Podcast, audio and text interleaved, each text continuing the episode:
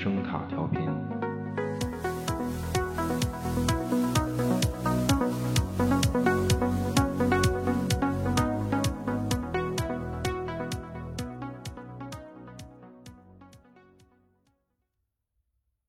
短促的二十世纪即将在问题重重中落幕，没有人有解决方案，甚至没有人敢说他有答案。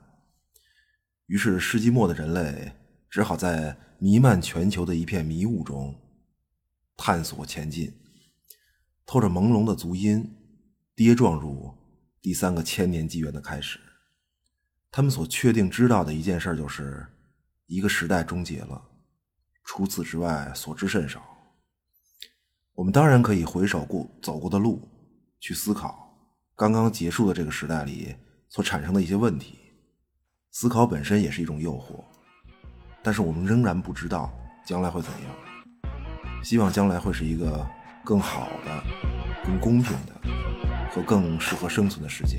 Maybe I'm foolish, maybe I'm blind, thinking I can see through this and see what's behind. Got no way to prove it, so maybe I'm lying. But I'm only human after all. I'm only human after all. Don't put your blame on me. 欢迎收听新一期的这个节目。嗯感冒刚好，因为声音可能有点异样啊。啊，间歇性的间歇性不利索啊。是首先要感谢所有打赏和付费的这个购买付费节目的听众吧，对，谢谢你们的支持。嗯对，非常感谢啊，我觉得打赏这个东西吧，差不多就行了。对，就你反正你就当买根冰棍儿就行，也别太那个。对买买一哈根达斯，买 买一哈根达斯，来一碗，对，可别可别整一碗啊来一碗哈根达斯还行，那得不是那得多大一碗啊、你这、这这不是看着给我说的是八五年买一奶油冰棍儿的这个啊啊。八五年，八五年就别纠结奶油和小豆子了，那差不多是是是是差不多。对这个，所以感谢吧，因为这期这个《星际牛仔》，对，因为这这个作品呢，呃，就就反就反正现在就坐这儿开始录音了，我就我我我觉得怎么就是会这么就开始了呢？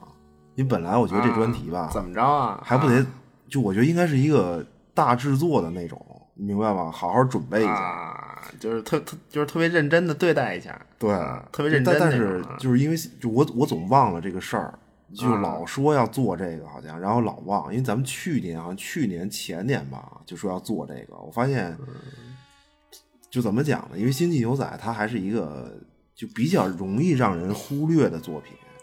你你明白？其实很早以前就看过，而且嗯非常喜欢。对我这片子肯定也是从这个配乐入手还是配乐但是啊一直是遗忘的，就是就是你在回忆里吧，嗯就可能不会第一时间的想起这个作品，就就这个意思。对，就它肯定是好啊，就但是你就你因为那天我是看了一个就是《星际牛仔》的这么一个图片嘛，然后突然又想说这个可以。啊，来一期，赶紧来一期对，然后又一次想起来了，就就觉得应该做一期这个，赶紧做。正好最近也没有什么特别喜欢的东西，对。而且如果这期不做的节目的话，可能一闪而过又给忘了。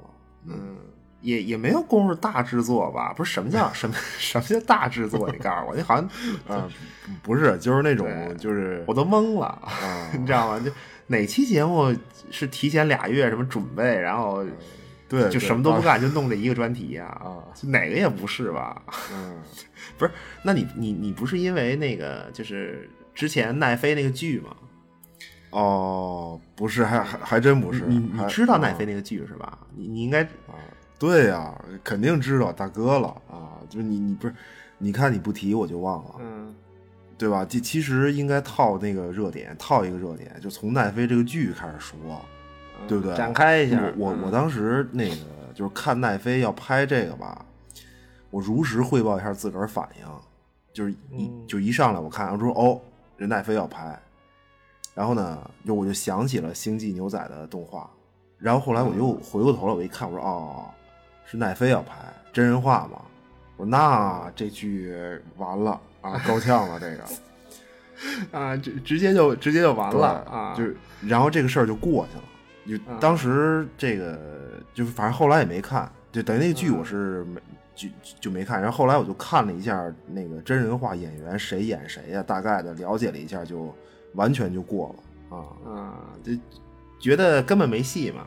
对，嗯，确实，反正 也是料事如神，也属于是料事如神。对真的，这这真的，我我因为我对这个不完全不抱希望。奈飞那个啊剧这是是奈飞的吧？我啊我哇，我就不不重要啊，就就啊反正那个剧真人化了现现在是几几千人打分儿吧，应该 巨低，巨巨低。对，就是等于星际牛，就是星际牛仔一个实际上是一个基本款的作品，结果现在有点小众化了，都惊了。对，就不不过就是我当时看了两眼，嗯就也就怎么讲啊，这个啊，看看完也过去了，啊，也也，属于就我只能这么说，就是奈飞这个剧吧，它拍的特别像一个美剧，就是流水线上，啊，就特别标准的美剧，就所以就不对，你知道吗？啊就看不下去，呃因为这个就跟动画版不是一个东西，就完全没法展开讨论的这么一个剧。对我我我我觉得奈飞这两年他翻拍了很多这种什么日本的这种经典作品吧，反正就还是那句话吧，越有名的作品 越完蛋。嗯，对，不是。因为有名的那些啊，都是那种特别怪逼监督出来的啊就肯定他不好弄，你你知道吧？就是那就是那你觉得奈飞那个哪儿最尬呀？你竟然看了，是是演员不合适吗？还是什么呀？嗯、演员或者说你觉得谁啊演合适啊？主主要是 Spike 呗，就就谁能演 Spike 呀？一一个一个身高一米八五的亚洲人，这种。这啊、这个不知道，这太难，你要对一比一找太难了。反正这可能也啊。不仅仅是演员像不像的事儿。对，不是我说一个。啊，星际牛仔在我的记忆中啊，就特别意识流，嗯。就在、就是人生中很多次不断的被一些完全啊。不相关的元素，然后竟然能提醒，然后会让我突然想起星际牛仔这个作品。嗯其中有一次是，我就我记得我以前说过这个，就是就是当年我看《盗梦空间》，啊，谁谁呀、呃是里面就是高登，哦，他他演谁呀、他啊是吗？对，呃，叫什么高登莱维特吧，就是约瑟夫高登莱维特。啊，对，哎，你你你怎么会？就我觉得《盗梦空间》里你能看出好多东西来，你怎么还能想起 能想起《星际牛仔》这个？嗯，嗯对，就是看见高登这个演员在《盗梦空间》里出来，我当时就觉得，因为我非常喜欢这演员，就个就很个人吧，就是我当时他从《盗梦空间》里出来的时候呢，我觉得他也可以是 Spike，对，就包括呃，当年合理活不是说还要找那个基努里维斯来演吗？嗯对吧？对我我觉得这个角色这么说吧，反正基努里维斯肯定是不行的。嗯对，就其实你要理性的看待一个演员，就就至少基努里维斯不能让我想起星际牛仔来。嗯对他火是火，喜欢呢也确实喜欢，但是基努里维斯他的形体不是很协调，啊，对对，很明显，他动作戏这个对，这个嗯比较僵硬，然后整体动作都比较僵硬。就演演斯派克肯定是不行，而且而且斯派克是一个总体上慵懒的状态，然后他紧张起来呢是李小龙。啊，对对。活李小龙就就就是打起来根本不把马马保国放不不不把马保国放在眼里啊，对对啊不不是不是，就是你觉得基努里维斯肯定是差一些嘛，对吧？他不太适合对诠释亚洲这种 Spike 是一个会五八超的赏金猎人。五八超啊，对，其其实奈飞这个剧，我我不一定非得找亚洲人来演，就这这个作品的味道也完全不是一个亚洲人来演他就能诠释的，甚至说《星际牛仔》气质和是不是亚洲人来演都没有什么很大关系。对对，所以就不知道这个剧在坚持什么，嗯。你你明白吗？就因为他斯斯派克是亚洲人演，然后其他角色呢也都不是，嗯，就是他完全没必要，其实因为他这他这种改编完全可以嗯。松散一些，对对吧？因为本身这种带深度的。呃，动画它真人化的门槛儿就高，本身就高，因为动画这个形式来说呢，它是最能体现制作者意图和思想的这么一种形式。嗯，就因为和真人化不一样，就你动画嘛，你在制作的时候，每帧的画面里，就都它它都面对一个从无到有的这么一个过程，就是你就是你怎么画的问题。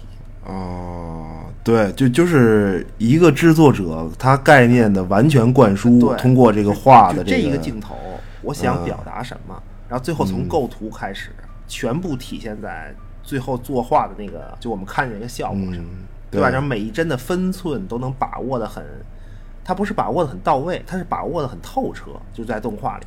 就但是真人化肯定会，你妥协掉很多，就因为你有些东西本身你真人化很多就实现不了。对吧？就它就是它也不是说完全加电脑特效就能解决的问题，就就这个区别，其实最后体现出来的是动画和真人化两个形式嘛。就它制作者对于每个镜头的思考力度不同，你你就你就往深里说嘛。对，就就是说他从他从根儿上就有就已经有天然差距了。对，对，完全不一样。而且具体到《星际牛仔》呢，它每一集故事非常考究，就到什么程度呢？就是而而且它这种考究不是经费燃烧的那种考究，它是每一集故事都能扩充成一部电影的那种考究，就那种体力。对，就但是它一但是它每一集只有二十分钟，对二二十多分钟吧。对，就是它留留白的部分非常多，然后更重要的就是说，它需要在有限的时间里雕琢每一个画面的目的，细节，每一句台词，对对对对，在这么短的时间里，每一句台词，对吧？而且你说，就就还不像变形金刚那种东西，就是说变形金刚本身是一个，它本身就是一个最初就是一个卖玩具的这么一个广告向的动画嘛。对，不是，其其实日本倒是老有这种，他弄弄个玩具，嗯就是对他他他他弄一动画，然后为外为了卖玩具，当初新牛仔不是险些被万代弄成一个，就是叫什么卖飞船的玩具的这么一个作品，对也是广告，幸亏幸亏没成型，对吧？对，幸亏，呃，对，就渡渡边新郎那是个绝绝绝绝不妥协的货色。对，他他当初就做这个是花几几几百万呀、当时他就为了《星际牛仔》配乐这一个事儿。对，不是我就我觉得日本这些监督吧，就是反正你要是把钱给足了、给够了，基本出不来很差的东西，就是这种级别的对监督。日本还是一个，就它总的来说还还还还不是那种就是西方流水线的模式。看人，对他他还得看人，就是看看监督是谁。对，但但是但是往往这样呢，就是日本会出现比较怪的东西，特别晦涩。反正那个时候还行，就是对，就那个时候还行，怪怪监督比较多，然后好作品呢也比较密集。对你《星际牛仔》正好是那个就比较巅峰的时期嘛。对对，其其实《星际牛仔》的 TV 版动画给我的印象啊，嗯，最开始的时候我对这个作品感觉一般，啊，不是太行。呃，就啊就反正我还不像，我还真真的不像很多人，就现在一说起来，回想起来，就当初就就当年初次观看，对吧？惊为天人，还真不是。我最早对他的印象是什么呢？哪儿都好，就但唯一的问题就是很空，这东西我看完也很空，就因为我看不懂。哦，就在最最早看的时候，感觉这个对，我就说我自己啊，就那种就是就就特别有慧根的人，我不知道。对，因因为这个动画它绝对不是一个给青少年看的东西啊你在故事里，对吧？你成年人都得抽啊抽烟，对，有事儿没事儿都得叼着、嘬着，对，而而且作为一个观众呢，就是你说你自己没有活到那个，就是回首来时路的岁数，就你得有的可回忆，有的可遗憾，有的可或者怎么样，就有过去。嗯不到这个岁数，你很难和这个角色共情。其实，就嗯就这个作品，就包括理解他的哲学内核，也不太明白。在当初，就当当当，就是所以，就是说一个东西，你看了一个热闹，就我当时嘛，就看了一个热闹，然后你一旦看不懂它的内核或者母题，然后呢，你共情还差，你就有点儿。就整就整体的好评度在心里会低一些。对，就是最早看的时候，就是印象非常深。我是在《黑客帝国二》的前后看的《星际牛仔》这个作品，就 T TV 版嘛，二十六集。就你像后来的那个《星际牛仔》剧场版《天国之门》，那个出来以后呢，就那个反而比较好懂。它总结性比较强，那个作品总结性非常强，而且就很明显嘛，对吧？有梦，有蝴蝶，啊，就是庄周庄周梦蝶，对，啊就非非常明显。而且剧场版那个故事呢，它最重要的角色就是那个反派，啊，就是对，黑衣服那个，那是非常有总结性的一个角色。就就那个角色可以说是，呃，他面对整个《星际牛仔》里的这种人类世界观的一个，就是他是终极黑暗面的处理方案，就他对对现实的不满，呃，对一切的不满，然后又无法逃脱，怎么办？最后就毁掉一切。啊，就是最最极端的办法，就是对就在他在剧场版里是，就反正剧场版里是没有这种角色，其实嗯完全没有。就就这个反派，他特他是没有任何追求，他唯一的这个不是在 TV 版里没有这种角色。TV 版我我我说错了，在 TV 版里没有这种角色。就是剧场版里这个反派呢，他是没有任何追求，而他唯一的目的就是毁灭。啊通过毁灭逃离嘛，就就因为他想通过毁掉一切，让自己逃脱嘛，对，从噩梦中醒来，就他觉得现实是一场噩梦，就就就这个意思。你对对于现实世界有一种怀疑，啊，似曾相识的这种，怎么讲啊？今生佛火两栖迷，未梦已先移。对，就是他对现实的一种一一种质啊疑，对，就是为梦就啊移，我我就就就没叫没睡的 大哥，这个别啊，说惊了，呃，不是不是不是，疑惑的意啊思，疑惑疑惑啊，疑惑。所以这个剧场版相对会简单一些嘛，它它有一个大反派，然后比较好懂。呃，对，就但是当然，这个 IP 的主体它精华部分肯定是 TV 版。就当时看 TV 版，对这个，嗯就我看不懂的在于什么呢？两个方面啊，就是就是咱往细里说，两个方面。首先是大主线不懂，啊，对吧？你一个作品比较一下，类似的有点类似的作品就是《萤火虫》，哦，这这个比星际对晚，萤火虫很明啊确，就是它的底色设定就是，就你看的非常明白，就它底色设定就是美国，呃，就是南北战争，对吧？对吧？非然后就非常清晰，就是战争啊后支持南方意识形态的人，就因为南方是一种分离主义嘛，就是这帮分离主义的败军之将和散兵游勇，呃，在一个一体化的高度一体化控制的人类社会里的边缘化生存状态，以及他们对这个一体化政府的反抗，就这是萤火虫的大主线。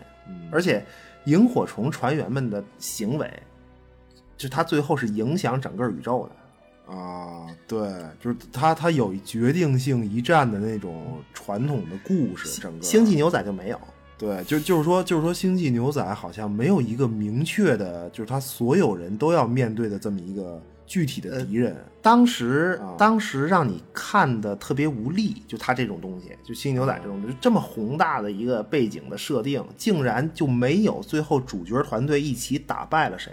啊，这，不是他，关键是要一起打败对，就当然后来我才明白这个事儿，因为对星际牛仔的理解呢，其实在别的领域里，就你我可以推荐大家一本书，叫做《极端年代》，作者是艾瑞克，叫什么？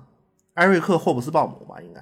嗯，对，就是就是就反正书名肯定叫《极端年代》，就是就如果特别喜欢星际牛仔的话，我向大家推荐这本书。对，不是今今天待会儿就节目导言的部分就来自这本书，咱 这个对对，啊就是待会儿念一个那个。啊，罗南特地找到的一段儿，就从书里找到一段文字，就是帮你理解星际牛仔的那种无力感。嗯，对，你知道二十世纪是一个肯定是一个极端的、非常极端年代嘛。嗯对，你能在二十世纪的历史里看到一切人类的问题，嗯就非常系统的去研究这些问题，然后总结经验。但是你依然不知道要用什么方式才能把所有的这种问题解决，嗯，然后迈进二十一世纪的大门，新世纪，嗯对吧？你《新际牛仔》这个作品的格局就从这儿开始。啊，我操，特别牛逼，就是就是在经过对历史特别缜密的研究之后，然后预测未来，然后也没有什么结果，可能还得靠扔鞋，靠靠对对对扔鞋扔靠扔鞋，扔扔非常牛逼。其其实不用给大家，我我觉得就是说，就不用给大家念什么作品监督渡边信一郎，对嗯吧？什么编剧是谁？编剧也非常厉害，是谁我忘了，对对不起。然后作曲见阳子多多厉害不重要，就就人家不仅仅是在《星际牛仔》里厉害，对对，但是一个好的作品呢，它在集合了众多的因素之后，嗯，它必定有自己的生命。就它的好，不需要时刻让你知道这个作品之父叫什么，对对吧？就是那么什么叫格局啊？嗯新世纪福音战士可以吧？啊就就还行吧，啊，对吧就？是还凑合看，就是新世纪福音战士火，啊凑合看，第一点靠什么呀？嗯精神分析，什么深度啊，什么不是？它成功的第一点，可能也是最大的一点，是它的切入点是巨大机器人和大怪物打架，哦，就是 看特别过瘾，标志性战斗都是，巨型机器人喷喷喷射粗壮无比激光啊然后手手持巨型美工刀在摩天大楼之间闪转腾挪，对吧？然后用那种，就是他靠那种类似奥奥特曼的那种胸口闪灯泡式的手段，然后制造一场战斗的这种廉价紧张感。我完了，这直接这这这个事儿，哎呀，又完一个 对吧？我电量不够了。啊，就充电的焦虑，然后这种 旅行的遗憾，然后 购物的购物的疏漏，对，就是对不起，我没有在直播间买上一个像样的充电宝。对对对购物的疏漏，对对购物疏，就所谓格局嘛。其其实《新世纪福音战士》它首先是一个绝对意义上的日本的东西，就它从任何一个角度来讲，它都那么日本。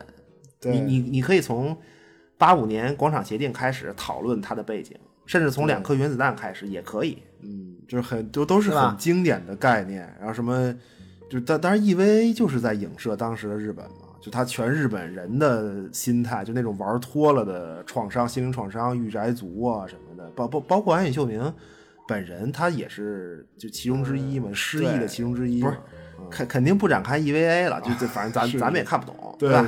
是简单讲，如果你说一个导演深爱日本，嗯这这这巨喜欢日本，那他可以是安野秀明，嗯，对吧？你你就然然后这个其实比比比比这个秀明格局大的人是藤子不二雄 我啊，真的、啊行真的，因为机器猫是机器猫的故事的设定，它是全是全球性的。啊，倒是对，反正对 那那如果说谁深爱纽约的话，他可能是伍迪·艾伦。啊，行是对，特别对吧？对，就是如果说你是一个喜欢香港的导演，那你可能是押井守，对吧？那么《星际牛仔》的监督渡边信一郎，他的着眼点在哪儿？就你可以看见《星际牛仔》里有美国，没问题，对吧？有香港，没问题，有阿拉伯世界，对，就是亚洲，就是新加坡吧，应该是，还有新加坡。渡边信一郎至少在《星际牛仔》里，他的着眼点是整个地球和人类全体。就这个作品的世界观是构建了一个我们似曾相识的全人类世界。啊，是地球。我觉得它是，就它它不是似曾相识的纽约或者是东京名古屋，它不是这就像什么呢？对吧？啊就像晚晚他一年的《黑客帝国》一样，嗯母体给你创造了一个你似曾相识的那个地球，嗯而且你真切的、细节的生活在这儿。对然后这个人类世界是它的时间点是未来，是我们在二十世纪末的时候憧憬的那个未来，就是二十一世纪。啊，就给你展示了未来的这个世界，但是还他妈那样，就是就是换一个世界嘛，就反正人人类还是那么无聊，然后反正也就追求的价值还是现在这些追求，追追求价值还是一一样的无趣。对对，对对对，所以《星际牛仔》它从某种程度上来讲是一个日本人制作的，但是它不是一一部典型的日本动漫。就我我就我不敢说它根本就不是日本动漫这样的话啊，就它只它是一部不典型的日本动漫。就从深度的这个角色设定到故事的到讲故事的模式，嗯它更美国而不是日本，而且它整体的风格，其实你说它没法分类，就这个啊，对，不是，其实你比如 EVA 在某种程度上，它可以和高达呀什么啊，对吧？对对就在在一个在一个类别里头对都可以。哥斯拉、啊，对对对，奥特曼，奥特曼奥特曼啊，但但是你很难把星际牛仔和什么鲁邦三世分在一个类别里，鲁邦三世 真的啊，真的。阿童木啊，不是，其实《星际牛仔》，我觉得它最大的优势吧，就是它很幸运诞生在九八年，就它是一个嗯全人类都在世纪末的这么一个门槛儿上，然后准备跨越。我我我我觉得这是它独特风格的一个最大的前提，对时间点。这就是它非常符合那个时候的人类心态，对就很抓这个心态，就人类面对大的世界变局，嗯总有一种类似的心态，嗯，对吧？干就是干两件事儿嘛。一一般我们面对大变局，干两件事儿，嗯先是分析局势，对，然后就是会问以后怎么样，对吧？所以 TV 版二十六集实际上最大的一个主线和一个母题是关于预言，哦对就是你仔细看整个剧，其实体现出来就是算命，知道吧？有有有什么印第安老大爷算命，中国老大爷算命，啊，就反反正都是一帮这个学院派扔扔鞋大师、学术大师。对对 对啊对其其实其实呢，算命还真就不如扔鞋。我跟你说，什什么是算命啊？根据已知求未知，嗯，对吧？他他他他很多集里都有算命这个事儿。对，就特别是故事一开始嘛，对，由这个就是我们可以对二十世纪研究的头头是道，然后总结和展望的巨巨好，特别好。然后二十一世纪老好了，什么共产主义这那，然后二零零一年九幺幺事件，对特别尬，特别根本没有什么改变，对你改变不了任何，就没有任何事情被改变。对，它只有新的，而而且是最大特点是什么呢？就只有新的事件，它没有新的问题。啊你发现吗？就是旧问题被一个旧问题被包装在新事件里，再次被抛出来，就再次出现，对吧？就你你比如现在，咱就说现在啊新闻里，就现在新闻里这场战争与时俱进已，经好几天了吧？对，其其实我们又处在这么一个时间点，发现了吗？就这场战争之后，世界到底将会何去何从？啊，根本不知道，不是，不是关关键是，就像你说，分析的嗯特别头头是道，然后呢，就根据各种已知，然后各种猜测，然后还各种谣言什么的。而且这场战争暴露出很多，就还是就非常典型，暴露出很多旧的问题的新马甲，明白吗？新新形势、新世界。你你比如说，战场实际上已经从从现实的战场蔓延到什么金融领域，对，对吧？媒体的交锋，嗯，互联网上，互联网的评论区里，对，然后这种就这种东西最后扩散到所有领域。嗯，你最后你发现，其实这场战争通过一些新的途径，然后最后还是像一战、二战一样，在实际的影响这个星球上每一个人的生活。嗯，就所有的人都再一次就特别我操聚精会神的在承担自己的这种绝望和希望，就就就就这种啊，特别认真。我这聚精聚精会神挺牛逼的，就就是怎么讲啊？就就其实本来以为吧，就我自己就本来就这种，就本来以为是局部打起来了，打、嗯。打完就对对对，但是结果一就再一次发现，就是根本不存在所谓局部战争的这种幻想。啊，做梦一直都不存在，对，突然让人想起了，其实，在二十世纪末的那个样子，就每一次在时间点，在一个时间点或者一一个事件结束的时候，或者开始的时候，我们面对的境遇都是类似的，充满一种幻想，都是一个旧世界肯定已死，肯定已死，对吧？不管是事件到来还是新的时间点，肯旧世界肯定已死，但是新世界未生的这么一个时刻，其其实就像现在一样嘛。其实欧，你像欧洲现在怎么讲啊？他很多人的激情，我觉得这特别关键，就是很多人的激情在二战、冷战之后再一次被点燃了。就但但是你你左右世界的可能还是政治嘛，但是政治其实最害怕的就是激情。啊，对，就是这个东西它会杀伤力带来很多，对它更会带来很多完全你预测不到的事儿。你会发生什么，没人知道。我我觉得这个是对，就是另一方面，我觉得，呃，就欧洲欧洲也开始真正的重新审视自己，被迫的这种，就其实当初最早这个刚开始的时候，就是默克尔下台的时候，其实还不足以让人这么自我审视。但是这场战争可以，对你不得不审视，而且美国人也开始重新审视自己。对，就都在找定位。对，嗯就是所有人最后都开始重新审视自己，就因为这个事件，然后特别牛逼的一个时代，现现在就是一个，啊对，就你要重新审视自己，呃，前因后果的考虑，最后得出一个你的定位，然后这个定位会导致你最后你要支持谁，嗯对，所所有的这种就是所就所有的决定起始于就是从重估自己开始嘛，先重估自己，然后重估旧世界的一切价值，啊最后做出一个你支持谁的决定。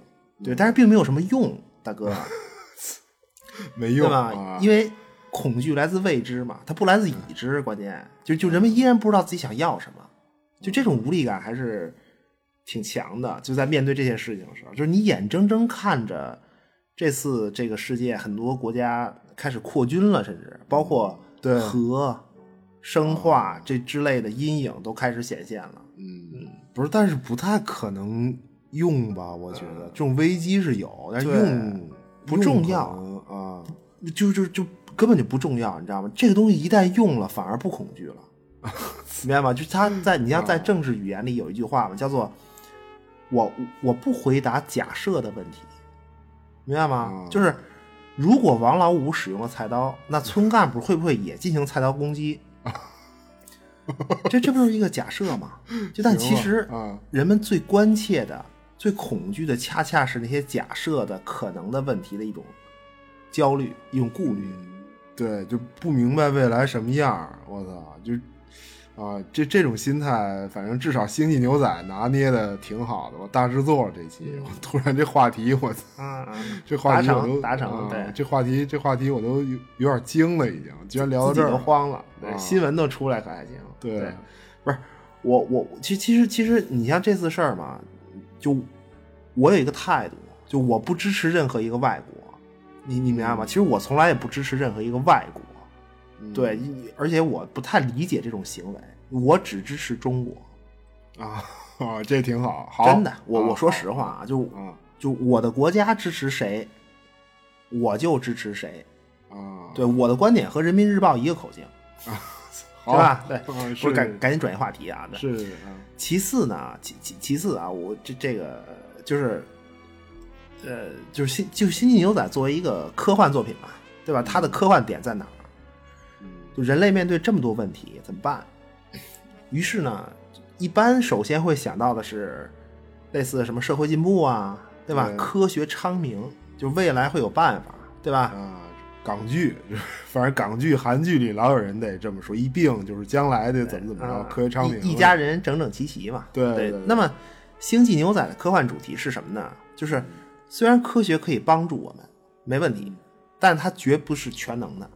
就就我们最终还需要回过头来审视自己，而而而不是仅仅指望着说，就完全依靠科学。就你指望科学，纯粹指望科学能阻止我们这个世界走向不好或者走向终结，然后靠科学引领未来。我这这就是《星际牛仔》的科科幻哲学。其实，在《星际牛仔》里，你你可以仔细的来看，就是科技的便利，往往是一种特别黑色幽默式的那种，怎么讲啊？它是一种就是那种欺骗性的安抚，明白吗？就泡面下面装一个巨高科技的那种自动加热易拉德。对 对对，杯面杯面还是日清的吧？应该还是什么？就是一个就就属于什么啊，前沿太空科技转民用，对对对那有什么意义呢？然后你吃的还是那个泡面，那绝了都，还是那口味，对吧？啊就我就而且我觉得这一点是它就实际上很多赛博朋克的作品都有这个概念，都有就所谓高技术低生活的本质，嗯，就也是一种指向，就这这个也是一种指向，就是所谓科技的这种欺骗性安抚。对，就那么另一方面就是它的这个，你像科幻哲学体现在哪儿啊？就这种，呃，就是你比如古代人是一种什么呢？就是他所谓前科学时代的这种整体论，整体论就是什么概念？它类似中医。你古代人一说世界由金木水火土组成，啊，就特别特别宏？观的一个，然后你你肯定牵一发动全局嘛，对吧？他他他他靠这种五行调和的理论，对吧？人总是觉得，就肯定是觉得自己是掌握全局的，然后这个就还行，金木水火土五五个元素可控啊感觉还挺可控的。呃，就甚至你可以更简单吧，就是阴阳调和。啊，对，不是他他他但是古人是很明确的，就是说他这个这个多了，那个必然少了，他在就是他知道要搞一种平衡，很原始啊，就非常原始。这个但是这种前科技时代的这种概念呢，就因为你需要控制的因素少，嗯模糊，不仅少，而且模糊，而且还很宏观。但是反而这种人为的灾难非常少。对，不是这就是什么呀？人性的不堪啊！因为技术的落后，它有幸没有被放大啊啊很多，对对对知道吗？对对对对对，啊说法很高级，就是说法很高级。真的真的啊，那么现在呢，就是就是科学研究专业这个特别细分的今天，而且而且每一个细分都走得很远，嗯对吧？就是然后我们为解决一个现实问题，进行的都是那种就构筑一个特别伟大的科学拯救计划、科学计划，但是这种计划它会伴随着连绵不断的灾难，嗯和就是它完全失控的这么一个趋势，因为因素太多了。你比如核武器、啊，比较典型的基因这个工程，对这些都是二十世纪内的伟大进步，对吧？然后，然后，然后结果最后变成什么呢？就是人类的恐惧啊，是什么呢？它本来从古代，古代是就是说你害怕灾难发生，就地震来了，地一开始动啊，我大哥就害怕了。嗯然后粮食没了，我害怕了。然后最后演变成现在呢，现在是就是，你反正二十世纪末吧，它是对于科技本身的恐惧，就这个技术它会不会带来灾难的这种恐惧，没人知道，技术开发者也也也啊也也不一定。够呛，反正就是我操，就是连恐惧最后也进化成一种针对预言式的，对对对他他是对假设问题的恐惧和焦虑，他害怕灾难会不会发生。就《星际牛仔》里，其实《星际牛仔》里也是有灾难的。其实，你你比如说，相位空间门爆炸不就是吗？嗯对，月球坠落，月月球坠落，啊对，最近那落片儿嗯啊，最最近不是有一个那个？对啊他，他那个简单说，呃，就星星际牛仔世界里全是灾难。我跟你说，就他这个完蛋。嗯相相位空间星门呢，就是说这个它世界观是这样，就人类科技进步嘛，然后呢，就是人人类能够移民全太阳系，就各种穿梭啊、什么的，然后通过，然后然然后实现这个技术的突破呢，就是这个相位空间星门的发明。就怎么讲啊？还还还还解释吗？啊，说说一下这呃，这个啊，就是相位空间的意思是什么呢？什么意思啊？就是整个空间所有的参数，就你能观测到所有的参数，这些参数可能能够组成的所有空间的总和，叫相位空间。啊，就是就是宇宙相位空间，就是整个宇宙所有的可能存在的空间维度总和、对，就大概这个意思吧。就是它所有空间维度是，当然是你能看得见的和你看不见的嘛，或者你你能你能进入的和你不能进入的嘛，它它它它都算整体的一个相位空间。然后通过它这个星门呢，就就你能进入另一个维度，啊然后再出来，就实现快速达到的目的。就它在星门里，你开这个飞船在星门里的速度是，呃，正常空间里的速度的二百四十倍，就它就是这么一个设定。对，然后关键是什么呢？这个技术进步吧，对吧？然后解决了人类空间旅行的问题。结果呢，应该是就他他去年吧，应该是不是去年？我操，二零二零二一年，去应该是去年，啊去年对吧？是这个新闻呢，初次建成，建成以后，结果炸了，炸了，就是它一个去年一个多维度的空间的入口炸了，结果它就把这个地月系，因为因为它建立在这个地球轨道上嘛，它嗯结果就把这个地月系统给破坏了，就等于地球彻底完蛋。嗯对，然后人类就是等于人类通过相位空星门的技术的伟大发明，终于实现了太空旅行啊，什么太空星际移民，结果自个儿家没了。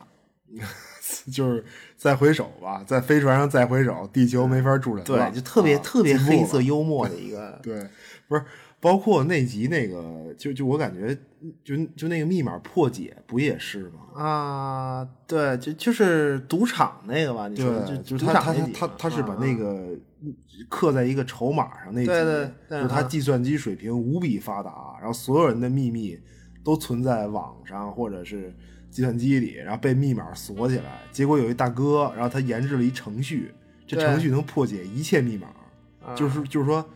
巨灾难，就是就如果这个程序达成，所有隐私瞬间透明。对，就不是刚才说嘛，就它都是它都是这种隐忧，对技术的隐忧，然后全是科技灾难，对特别担心那种那种他整个啊它整个这个相位星门计划，它也是靠一套这个核心的电脑程序、电脑系统来控制嘛。然后结果这个电脑系统本身有 bug，对吧？然后 对对对而而且关于这个 bug 也有自己的一个啊故事。啊，就是他他那个 bug，其实我觉得就是千年虫吧，应该就千年虫对，千千年虫就是就是一个电脑系统，就一一个电脑系统在运行了五十年以后，它要升级，然后这里面出现一些漏洞就有事儿了。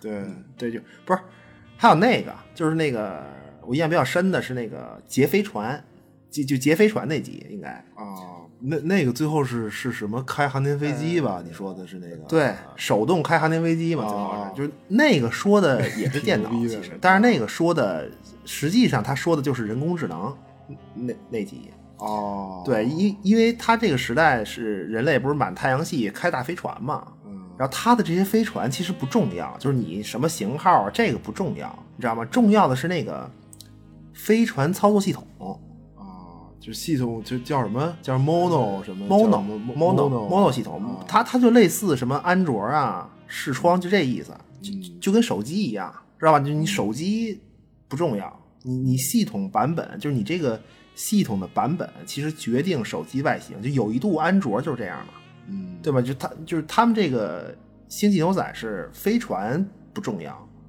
那个 Mono 系统它决定飞船的功能，然后就是它它所有的飞船都叫 Mono 什么什么什么，就是它是那种模块化的嘛。其实最典型的是那谁开那个，就是那个。就是女主，女主开的那个，就她那个飞船是一个最典型的，呃，怎么讲啊？就是模块搭载平台，哦，就等于是你装了武器，它就可以战斗什么对的，什么你你你换一个模块就能改这个太空刹车，刹车，对，真的真的。呃嗯行啊然后结果呢，这个 Mono 系统一旦中毒，就是你自己完全控制不了你的飞船。啊，就说起来全是安全隐患，就各种对，就就是全是灾，就还说灾难吧，就你比如我突然想起一个，就我突然想起一个什么来啊？就同样是渡边信一郎作品啊，嗯，这这这这特别好，这这特别好啊！《银翼杀手》那个黑暗浩劫，哦哦，二零四九那那个短片吧，呃就是那个就是说，啊星际牛仔的国际化啊，你知道他在美国有多火，明白吗？就我，你看我们到此为止，我我看大概说了都都什么东西啊？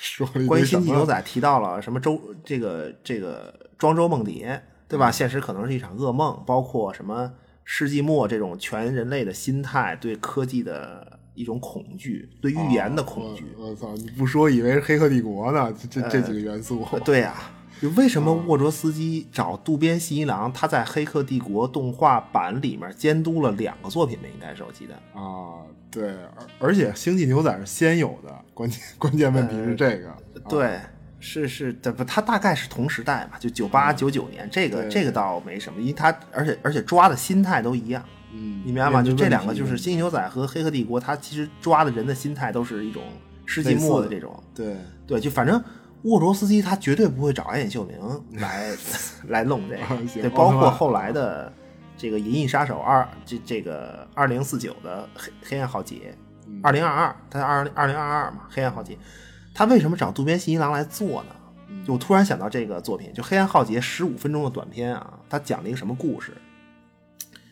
就这故事里有什么元素，嗯对吧？人类的灾难要来了，对吧？这个灾难来自于咱咱们一一层一层看，就灾难来自于仿生人，然后仿生人是人类为了解决现实问题诞生的一个科技结晶。哦，我操，就是现实问题的伟大拯救计划，一科技计划。然后你再向故事中心走啊，那么仿生人为什么要带来这场灾难呢？因为起因是人类害怕仿生人这个科技结晶，对科技的一种恐惧，一种预言性的恐惧，他们可能会对我们不利，对吧？然后最后反而带来了预言中的那个结果。对，然后你再向故事中心走呢，就是你灾难发生的真正根源是什么呢？是就需要人类的自我审视，重新审视，对，就发现我操，人类的劣根性。就当人类审视自己的时候，才发现，对吧？就他仅有的就那个故事仅有的几句台词里，就都涉及到这些东西。就我我们都是骗子、暴徒、天生奴隶主、种族基因的这个这个这个这这个种种族主义基因的这种先天携带者就啊我就人性里刻着这些东西，等等等 等。完了啊然后结果这个仿生人才是纯洁天使。啊，就是他等于最后回归到一个自我审视的主题，可以吧？啊，对吧？你就突然想到这作品，然后你说灾难嘛，而然后你再想星际牛仔，对吧？那么在黑暗浩劫里，仿生人要干嘛？你反过来看仿生人吧，他们要干嘛？对，不是，反正我现在觉得紧迫了。黑暗浩劫是今年的事儿，二零二二年对对对，2022是是是五月份，是七月份啊，啊，五月份，嗯反正是他们美国。等咱咱等着看，今年五月份就他们洛杉矶，我跟你说啊，黑暗浩劫，嗯。啊，行行行行，不是，今年等新闻，今年洛杉矶大断电，对，啊就等黑暗浩劫里，仿生人意识到一个事儿，就在遥远的那叫什么卡兰塔沙漠星球战场吧，对吧？然后仿生人开悟了，战场上开悟了，就这概念。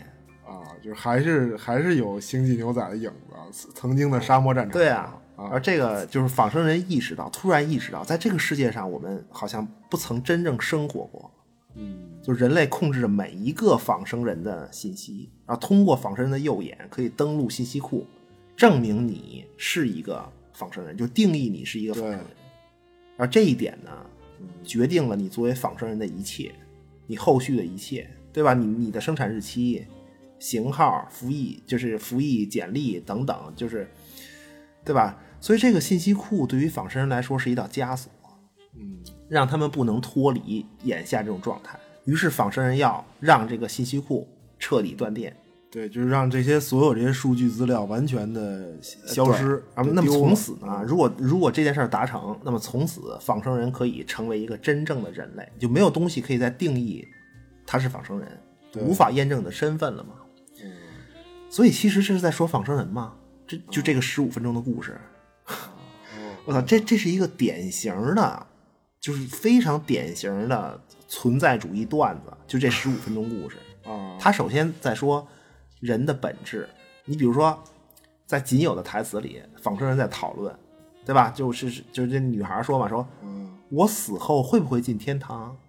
啊，就咱其实就是有没有灵魂吧，就你会不会进天堂，就是有没有这是一种这这是一种强烈的他妈存在主义危机啊！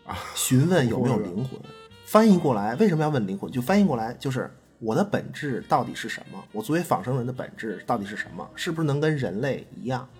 因为他认为人类的本质就是灵魂可，可能是灵魂，仿生人以为人的本质是灵魂，但其实呢，嗯在存在主义看来，就人的本质根本不是一个就是固定的状态或者一个实质性的东西，而是你就心里面最令你感到挣扎、疼痛的那一部分。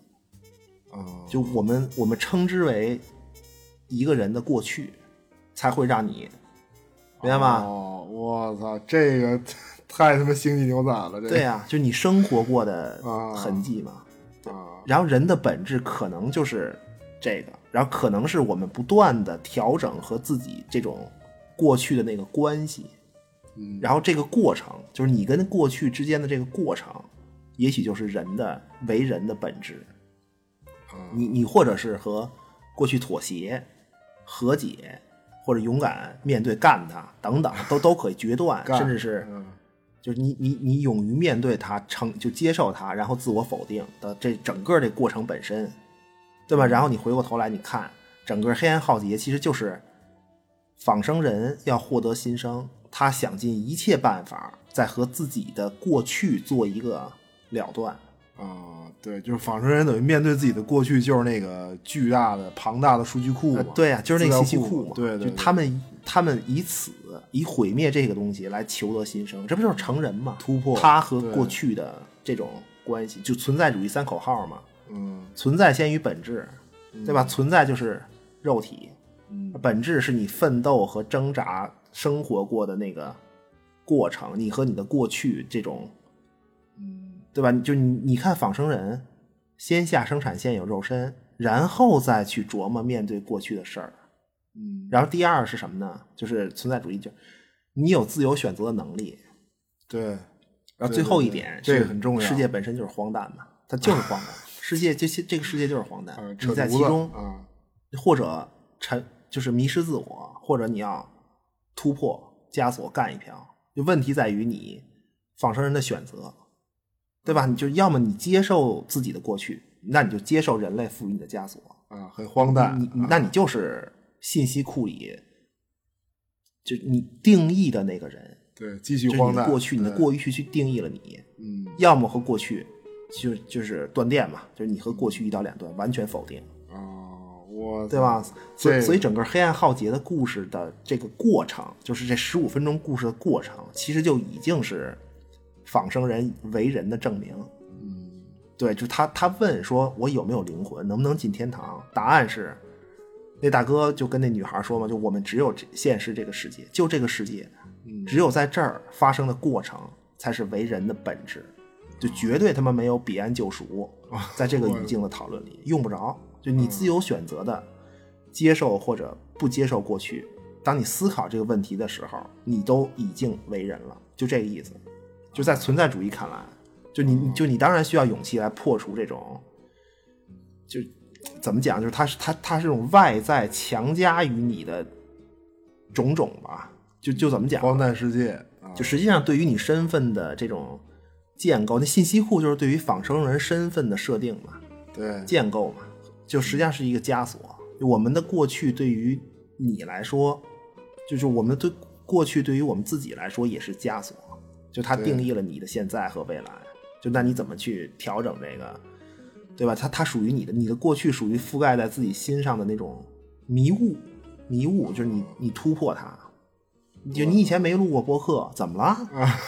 什么对吧？就就就是树立起自己新的价值标杆，啊或者确立自己的人生意义，啊？我操，对吧？我我以前没做过，所以我肯定不行。这就是典型的嘛，这就就非常俗的一个例子。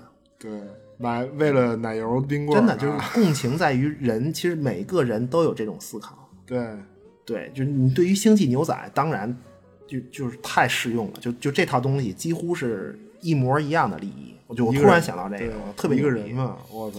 所以必须是渡边来拍这个，必须找渡边来拍这个。大哥，快来拍一个这个对，赶紧《银翼杀手》的短片，我操，这太包星际牛仔了。对包就食宿是在在未来，然后科技如此发达的世界，人类依然在面对自己和过去的关系，要思考自己存在的意义，然后是不是真正的生活过或者活过这种。嗯，对对，他他能做的只有审视自己嘛，审视过去。我觉得这算是我操，突然说了一个很，就是这个这个《银翼杀手》这个，我觉得这算是星际牛仔的一个人文主题吧，就所谓这个存在主义什么这个。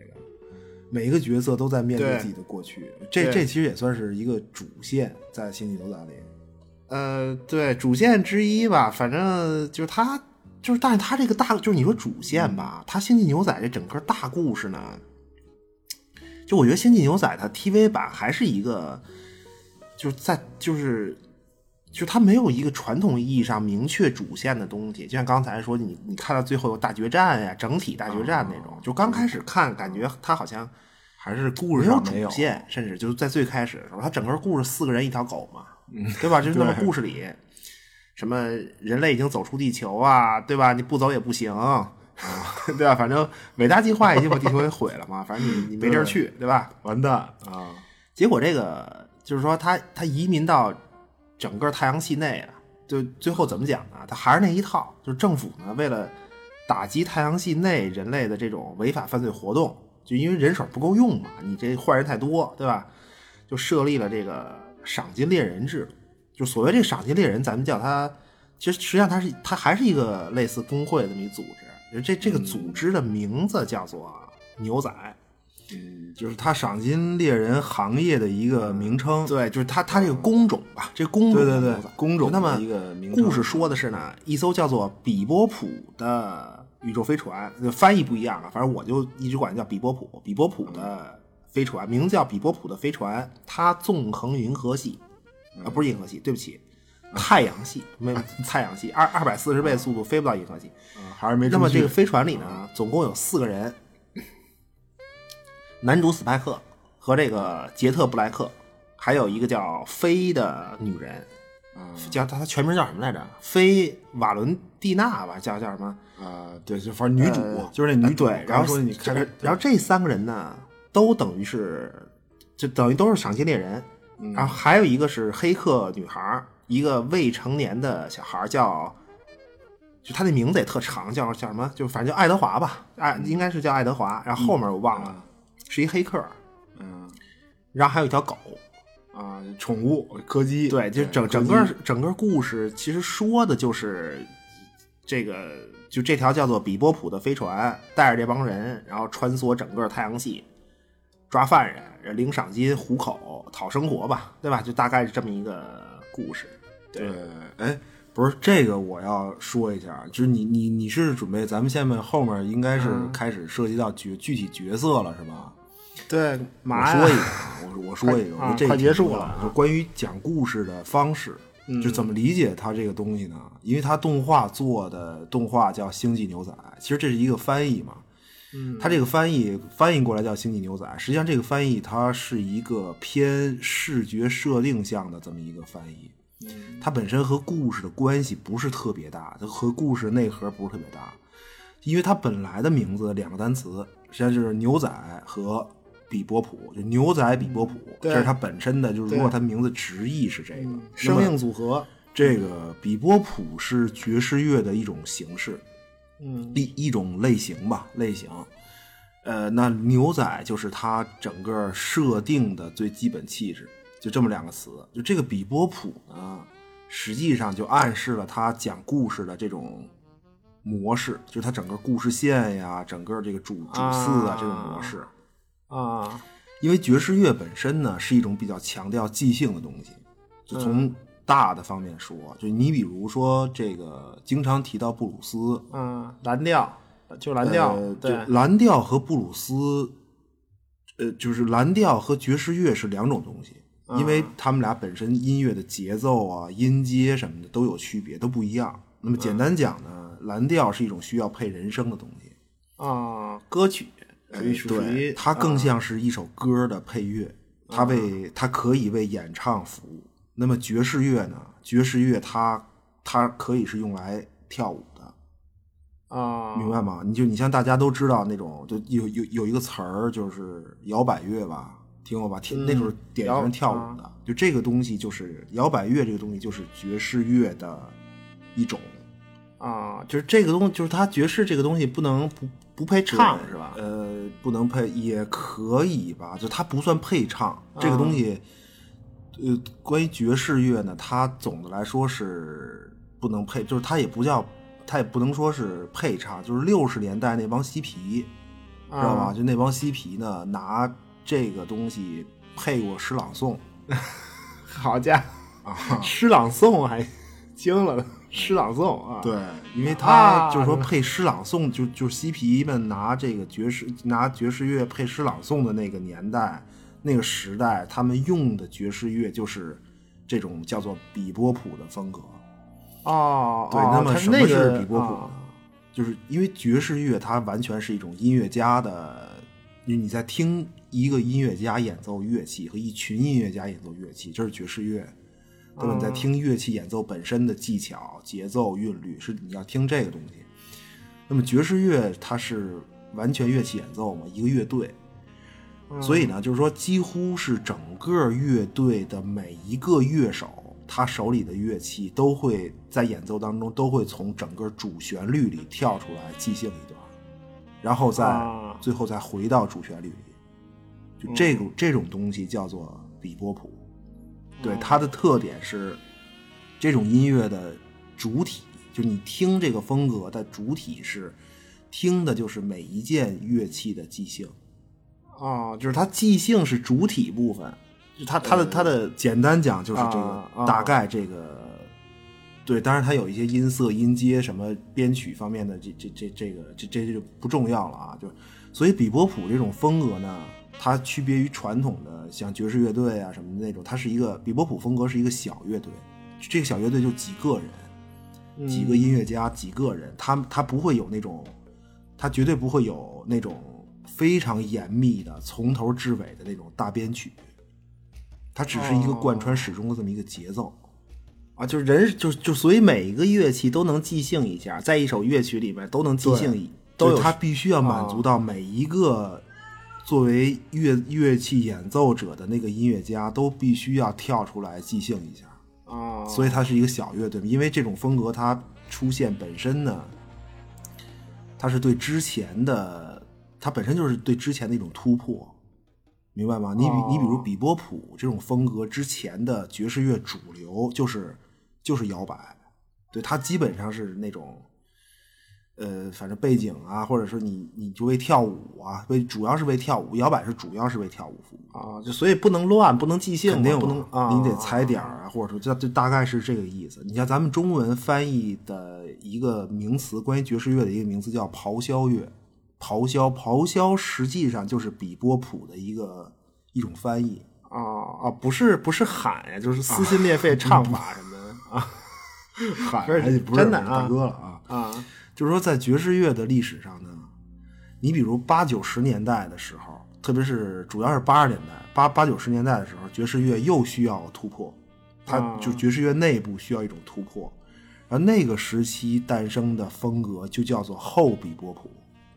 哦哦，这还挺挺可以，不就是就是说爵士乐内部一一一内卷就不行了，大哥，然后就就来一波比波普式的突破。呃，对，说新唱新嘛，就大概这意思吧。不是，这不是咱们的主题啊，我就是简单介绍一下，它跟这个剧情。所以所以这个剧叫啊《牛仔比波普》，就是他等于不是倒是对他都是体制外的一帮人，你知道吗？就这几个都是体制外人，然后每个人的故事线编织这种啊，对，啊很契合。渡边老家伙，可以，这 行啊，这这个对，不是你你你像那个就是经典的比波普乐队，一般几个人啊？一般就是，一般好像就是五个，好好好像就是五个人应该。啊，那不是正那不正好吗？四个人一条狗嘛，这个呃 对吧？大概是这个，就是就就我我觉得应该是这种嘛，对，可能是因为比比比比波普乐队一般的乐器组成像一一个钢琴嘛，然后是啊不对，不不是不是，就按主次说嘛，首先是萨克斯、萨克斯和小号，因为这这两个是必须有的，而且是高音部分，然后是、呃吉他、吉他和钢琴，这个也是有的，最后是低音部分。低音就是鼓嘛，鼓或者是如果不上鼓的话，或者上一贝斯，低音贝斯也也可以，一般是这种。对，就是你你你不觉得像不像这几个角色身高啊？就高中 低低音这种，像不像？啊啊啊！对，杰特和啊 Spike 最先登场，最先在整个这个二十六集里最先出场，然后最主要，而他俩就是萨克斯和小号。啊，对他俩最高嘛，应该他他身高也是那那个刚才说斯斯派克是一米八几，我记得杰特是一米八八，杰特应该最高应该，然后是斯派克。啊，然然然后中音部分是什么？算钢琴吗？还是嗯就飞就是钢琴嘛？就穿穿穿礼服的，一般不都是他嘛？对飞。对对对对，老了经常事儿事儿了，跟那出入一些然场后合。啊那爱德华可能是吉他吧，或或或者是对，反正我知道爱德华这孩子的创作原型是那个菅野洋子啊。呃，对，然然后狗那就是低音呗，最矮，对吧？我操！突然觉得特别、特别牛逼，可以啊！就那那这故事确实没有主线。你要这么说，它主那那主线就是时代时代背景嘛，时代背景或者时代节奏嘛，就就这个。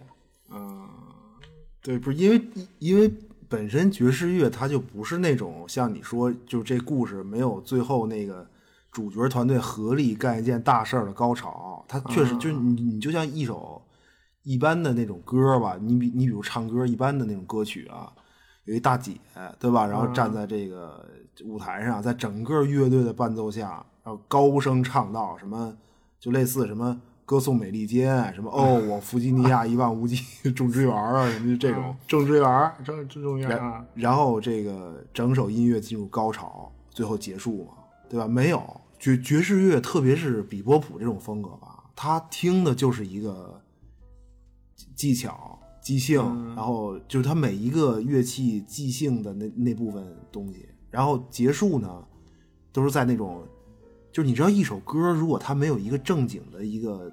结尾的话，它给它会给你一种悬而未决的韵律，就是上厕所你没没上干净的那 那种悬而未决，就是你明白我的意思吗？就结束了，就就完了。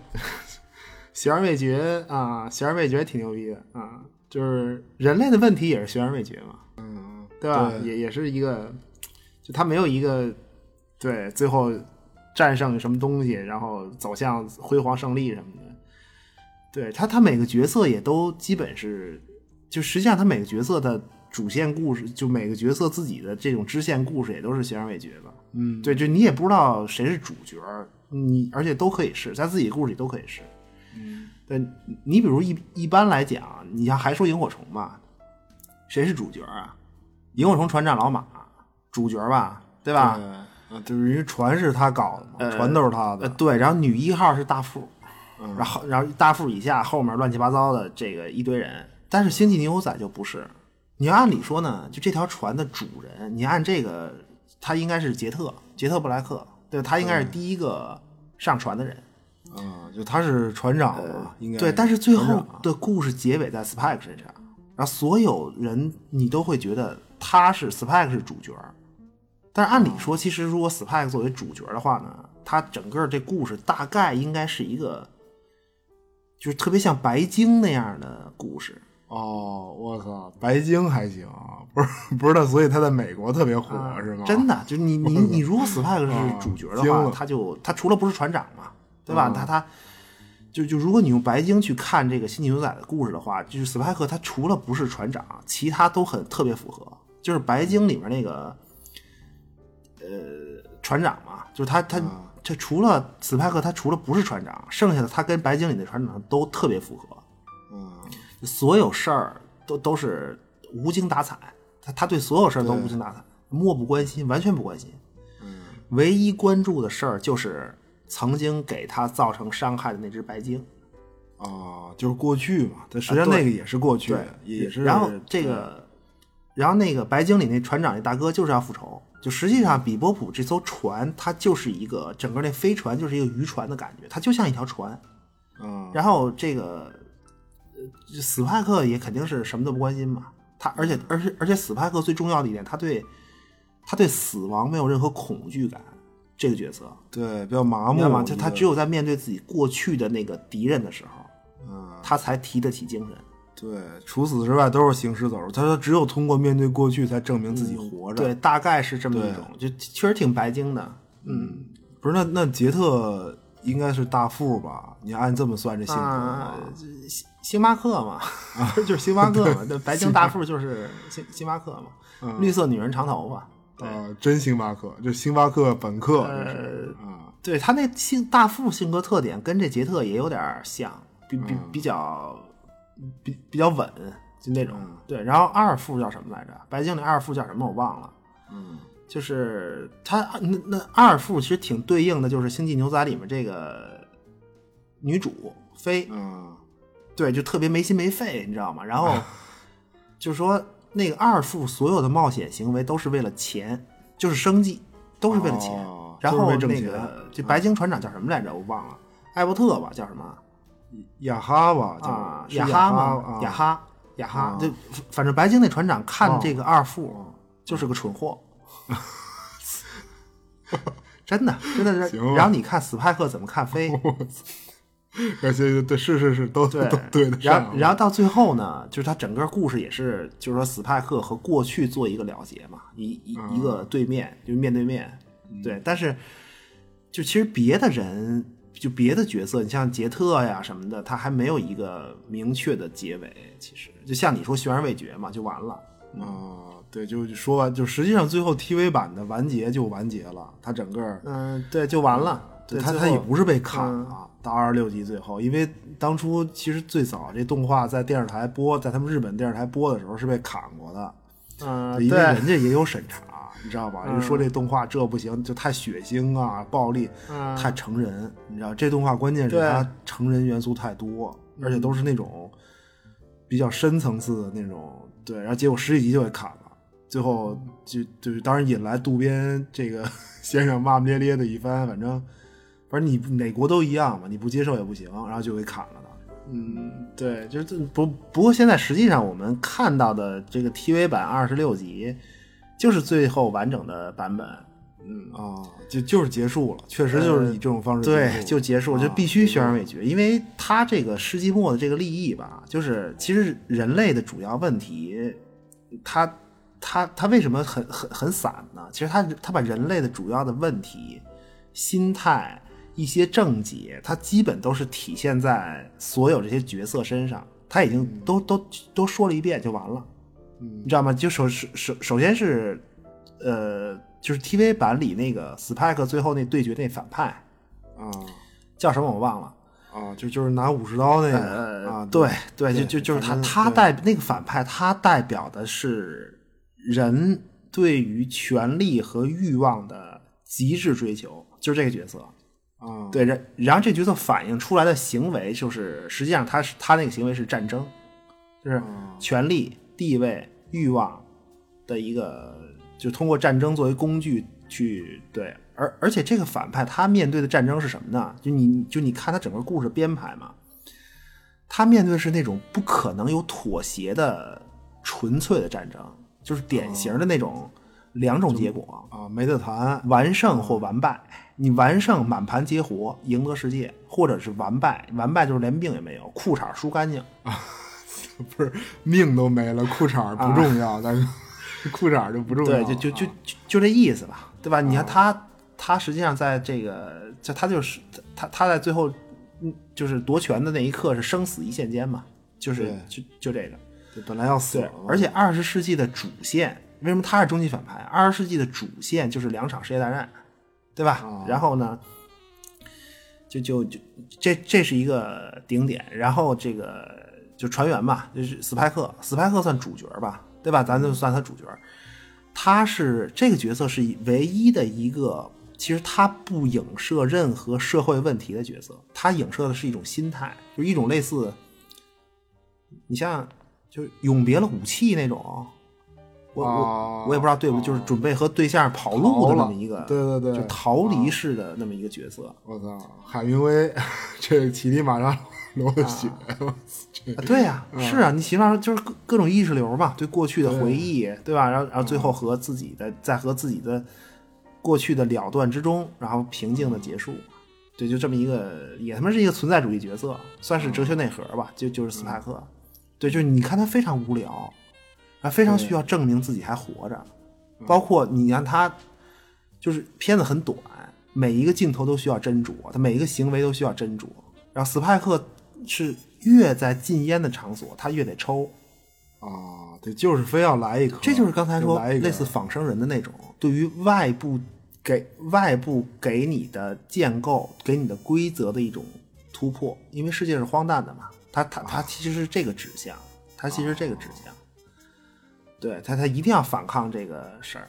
就你，你越不让我抽，我越要抽，是这个。但是你像那个杰特布莱克，他就会，你说这儿禁烟，杰特布莱克就会掐了，这是一个非常大的区别，两个角色非常大的区别。哦他每他每这些东西都会斟酌，啊，对，然后然然然后这个角色反而他是没有过多说的，就是斯派克这个，嗯，就我我觉得他就是一个纯粹的战士，嗯，他属于那种战士，对他代表人类面对二十世纪战争的一种一种醒悟，我觉得就是那种愿望是美好的嘛，他最后干掉了战争，新世纪对吧？没有战争嘛，对，反正这愿望也是白给。我跟你说，啊 真的。觉悟也是用处不大啊。然后就是就就过了，这角色过了。嗯然后就是就就整个比波普飞船哪个房间属于斯派克呀？对嗯吧？发现了吗？健身房，他大部分时间都在锻炼，就是追求的一个过程，其实较劲的一个过程。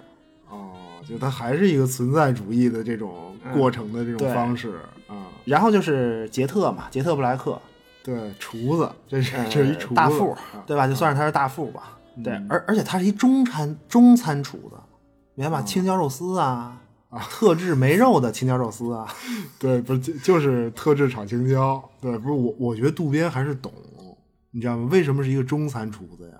就他这个气质拿捏的，就是特别恰到好处的那种火候啊，或者什么的，就感觉对。你你你能不是他这个是是什么呀？就是中餐炒菜讲究混合呀。啊哦哦，对吧对对，再一个像你说掌握火候，就经验嘛，就绝对没有什么黄油三十克、糖二十克这种，啊，对对，都是完全靠经验对，这都是少许。就是靠经验的一个判断。就是杰特这个角色吧，他属于厨房，在飞船上，他代表的是什么呢？嗯，他代代表的是所有政治的问题，和你死我活的战争是有很大区别的。政治是一个妥协的艺术嘛，妥协的目的是求共存。哦，就是又有青椒又得有肉丝啊，，对，大家都别都别翻脸。就为什么他在禁烟区抽烟，人家告诉他这不能抽，他就掐了，明白吧？是一种妥协，这非常大的区别。这这些都是明白吧？就是你看炒菜嘛也是嘛，就是你青椒和肉丝不相干，我放点酱油，哎，我加一火，对吧？继续在一起走下去，这不是混合吗？啊，来来了一桌，而而而且所有出去交涉事儿都是他来，你没发现吗？出去谈判、尬聊对，包包括政治的腐败，什么贪污、肮脏的那种谈判呀、什么用用你的小辫子，对吧？制约你，就这些，啊，全是他妈高手，一个一个真的就就包括政治游戏里排除异己，就杰特的过去，他他我我能想起来的三个主要故事吧。首先是背叛，背叛就是星际星星际牛仔世界观里，呃，就是黑道和白道实际上是一回事儿，就一体的，一回事儿。对我我我我不知道是不是影射他们国外现实啊，不清楚，这不懂这个啊，对，就是反反正黑道白道一回事儿。然后斯派克呢脱离黑道上飞船，啊。那杰特就是脱离白道。杰特他以前是一个警察，对，其实这俩人是一样的。然后，呃，就杰特曾经面对的这个背叛呢，实际上就说白了就是一个政见不合，然后他就被出卖了，就你的你的政治观点不同嘛，嗯。然然后他就被出卖了，包括他和这还有一故事，就是他和以前那对象那故事。你知道那故事，其实那个故事是在说一个政治性的强制，哦明白吗？就大大大家可以自己看嘛。就是说什么呢？一帮精英，这个杰特就是那精英啊，他制定一个特别为你着想的一个政策，然后他跟你说这这么弄特别好，怎怎么怎么好。但是大哥这，然后这群众就说说大哥我不想这样，就不行，就是就不行，就哦必须、这个事儿你政治嘛，就必须得怎么办，啊因为我觉得这样对你好。啊！我操，求求求求精英饶我一命，对，求求其其其实那个就是他跟女朋友那故事，实际上是在说这个事儿，哦就包括他和就是杰特和斯派克的关系，啊发现了吗？实际上也是一个杰特在指挥斯派克，你去抓谁谁谁，对吧？而而且杰特他和过去自己的过去，这这个角色他和自己的过去是一种妥协，他所有的这种，就像他对背叛者，对于以前女朋友的那个故事，他都是就就就算了，这个是他是真的妥协，妥协了，然后自己。呃，就看到了很多问题，自己过去行为的很多问题，然后自己陷入了一个一种思考当中。就杰特最后的结尾是这个，就具体故事就没了，就他他就是陷入了一种思考当中，他的结尾是这个。就可能的思考当中，我觉得是对你，你知道杰特、杰特这个角色呀，就是他这个大哥总给我一种就是，就是你能明白吗？就饭在灶台的锅里焖着，然后我在炕沿上盘腿等你的那种啊，就是一种无微不至的老大哥式的关怀。所谓那种什么大大炕烧的暖洋洋，这里就是小天堂，什么。啊家家庭主妇嘛，家庭事家庭事无巨细替你做主，替你打理。哦对对对，明白吗比波普上比波普号上的老大姐那种感觉。对，因为他政治嘛，政治老大哥。你在《星际牛仔》的故事里，哦人家杰特是船长，明白吗？大哥，对美国故事这是一个谁是船长啊？在美国故事里，美国总统啊，你想想，哦，船是他的，明白吗？哦，船长，对，看着你，呃老大姐还这个还看着你，还是政治，啊，政治制定者，就规范你生活中的一切。我操，对，就是算是一个，这他妈是一个长胡子的女性角色，这杰克啊。对，然后这个这角色就就就就基本就这样，然后然后下一个是就是女主嘛，女主飞，对，嗯，这个角色呀，属于就属于飞的房间是厕所，发现了吗？哦，他他进船好像就在坐在厕所，呃不是吃就是拉，不不是拉对就是吐什么意思知道吗？啊，这不就是循环吗？属 属于厕所，这不是循环？哦，飞是一个，就他是典型的一个全方面的西西弗斯式的角色，知道吗？啊，吃和拉无尽循环。如果说比波普上的人他都是脱离了一些体系的人的话，那么杰特和 Spike 脱离了黑道白道，那非脱离的就是什么呀？人伦体系呀、啊，对，就是他他的归宿，他求归宿，但最后他还、呃还是回到飞船上。对，回到船上就是因为他没地儿去嘛，对吗？啊你被冷冻了很多年，几十年，然后当你醒来的时候，所有和你相关的亲人全都消失没了。嗯，那么你的过去就是虚无的呀，你没有心灵归宿的那个立足点，对，我对吧？？你你可以在自己家门口那个废墟上躺着，但是依然没有用处，人没有啊，你脱离等于脱离了人伦嘛，嗯，对吧？然然后你的生活就是，就那就无尽的消费和就活着呗，行尸走肉呗，就无尽的消费和制造垃圾嘛，造粪机器嘛。所以他他的所他归属的房间是厕所啊。飞嗯。就飞这角色，其实他最浅显的问题是消费主义泛滥，嗯。对，但是无尽的消费有一种导致这个无节制消费的心态很关键，叫做面对世界的浮躁和喧嚣，我他妈不知道自己想要什么，你明白吗？就在今天这种全民娱乐之下，包括二十世纪诞生的这种各种主义、各种各种主义，其实就像、哦其实就像物物质极大丰富一样嘛，到处都是。就是他其实有时候你也不知道听谁的，我我觉得是这个事儿，对就是对对对你你你你也不知道听谁的才能有一个归宿和未来。嗯，没有答案我觉得就就是简单说吧，我觉得特别像咱们买东西就看评测一样。啊啊，对对对，对，就是因为因为你不知道自己想要买哪个，对，你没有主心骨，因为你自己也不懂。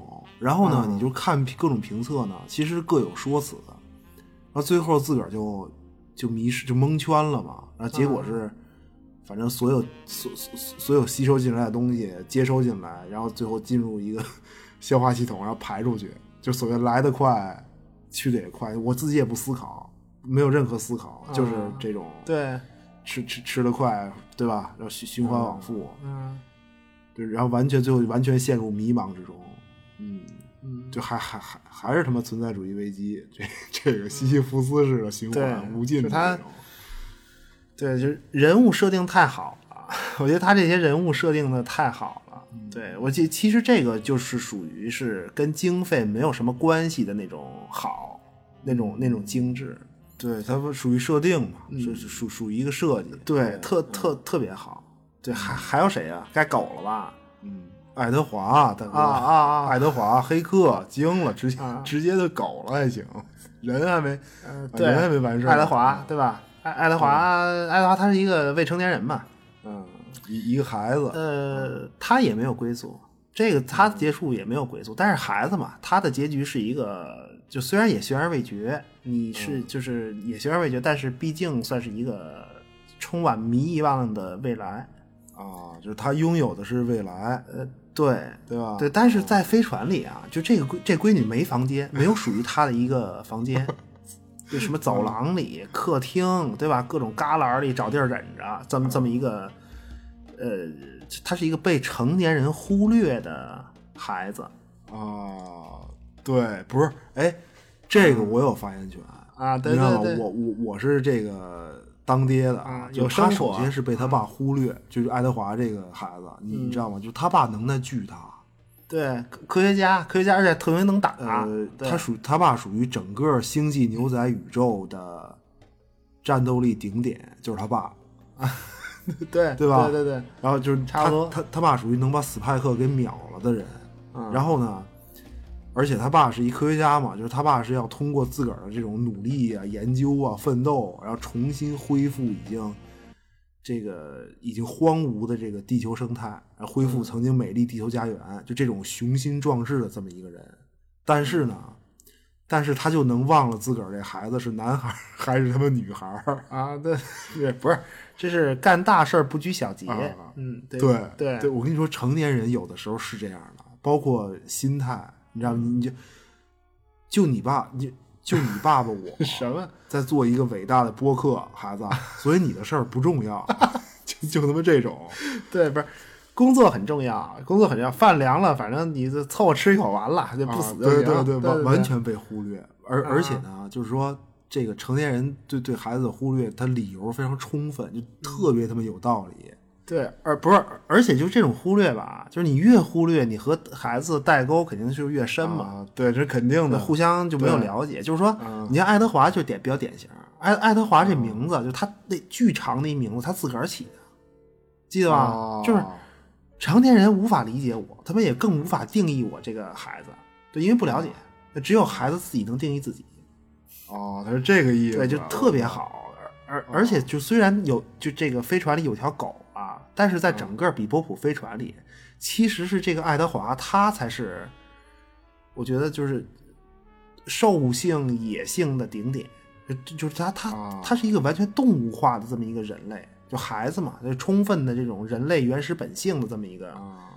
不是，哎，那你要这么说，我发现爱德华这个角色，他不是他在《星际牛仔》里可能是，可能是人类作为一个物种的过去，你能明白吗？就是啊你科技这么牛，穿梭太阳系，但是你就人类这个物种的儿童，他的原始状态在没有被社会什么通过外界建构约束之前的这种本性就是这样的，就人的原始属性嘛。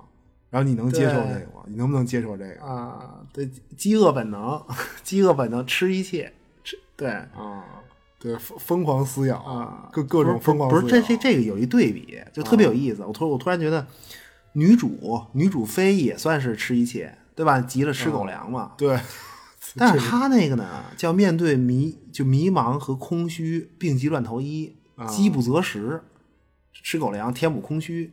对，但是人家爱德华这这个吃一切啊，他是就是那个就是就就那集斯派克弄了一龙虾放冰箱里，记得吗？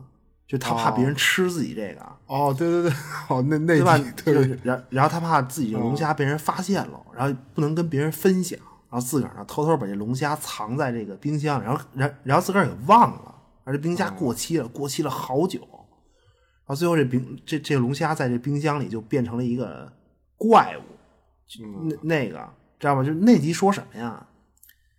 成年人的自私最后酿成了可怕的苦果。哦，对，然后 然后这个苦果呢，它会伤害其他成年人，比如杰特呀，对吧？对然后这个女主啊，但是最终的最最最终的这个苦果呢，只有孩子，啊，就就就是爱德华，他就吞下成年人自私的恶果，然后还没有抱怨的默默承受。哦，绝妙啊，真的，你你去看那集特别牛逼，就故就整个故事写的，就他的问题是什么，你知道吗？成年人知道什么能带来伤害，但是孩子不知道，他也不懂得自我保护。哦，我这还行，我这个不是，那该这这孩子不是那该狗了吧？狗算成年人，这不该狗了，啊狗基因工程、大数据科技，这个呃，狗啊对，不是这这条狗比比比较简单，比较简单。嗯它在飞船上，呃，就可以总结一下吧。因为这条狗呢，它叫做什么呢？呃，理性不说话，嗯只是静静的看一群动物演戏，就只是在关键的时候提醒提醒一下。就是这只狗，它这只狗，这只狗就是那个理性不说话的理性。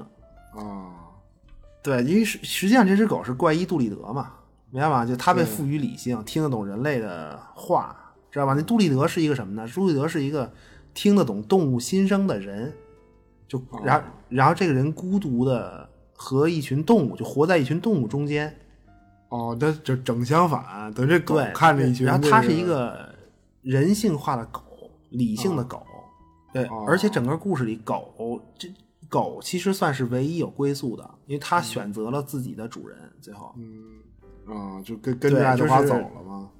就是就总结的说吧，狗是理性，然后理性理性接受了人类这个物种原始性的现实，选择了爱德华，呃，并且选择了他和这个爱德华一起奔向美好未来，定盘星嘛，就给给整个故事一个比较好的一个结局。对，就像刚才说一首爵士乐里的那种低音，对，我操，不是不是人家狗啊，是说我可走了，不不跟这帮 飞船里怪逼 在在一块儿。对，对，其实这这只狗算是也也算是比较黑色幽默的一个，嗯对，不是，但是我不明白有一个事儿，我特别不明白，就是他们这个制作动画还是就是飞这女主这角色吧，就你说她买那么多衣服，我看她大袋小包小包的，然后这整个故事里，嗯她平时好像没换过衣服，啊，就她那衣服都哪儿去了呢？真他妈怪逼！不是真的，不是不是，他这个算经费问题吗？就是说你你就是你这个角色换身衣服得重新画，然后你得根据这个他衣服的设计，然后重新考虑作画时候什么整体配色呀，还是什么意思？是不是因为这个？不知道这 太怪了，这问题。嗯，真的，而而而且我觉得就是那女的衣服穿特难看，你知道吗？我是一直期待她能换换衣服，而且他老露一肚脐眼儿，不会拉不会拉肚子吗？那个我我觉得特别他不是属于厕所吗？那没事儿，大哥，那拉肚子拉肚子呗，你 什么？你不懂，你知道吗？你别你别一说女的就买衣服，哪有那么多衣服买，穿得过来吗？人家全是化妆品，行不行啊？对吧？啊不是，反正你看，你你你你像一般人就是说，就我也不知道自己适合哪色号嘛，那你就全买了呗，然后买一堆。啊，这么虎吗？全全买回家试去我，真有这样的，确实有。啊你不是，那你要不买口红，你买面膜行吗？你那么多种你得试吧，哪个好使哪个不好使？你光信小红书上行吗？然后雪花膏你小红书。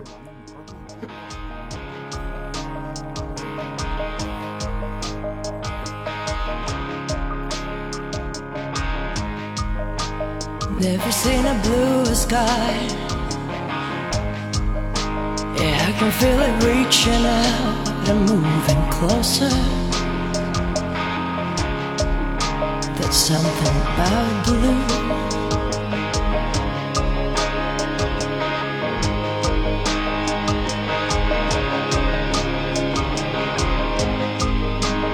Ask myself what it's all for. You know the funny thing about it, I couldn't answer.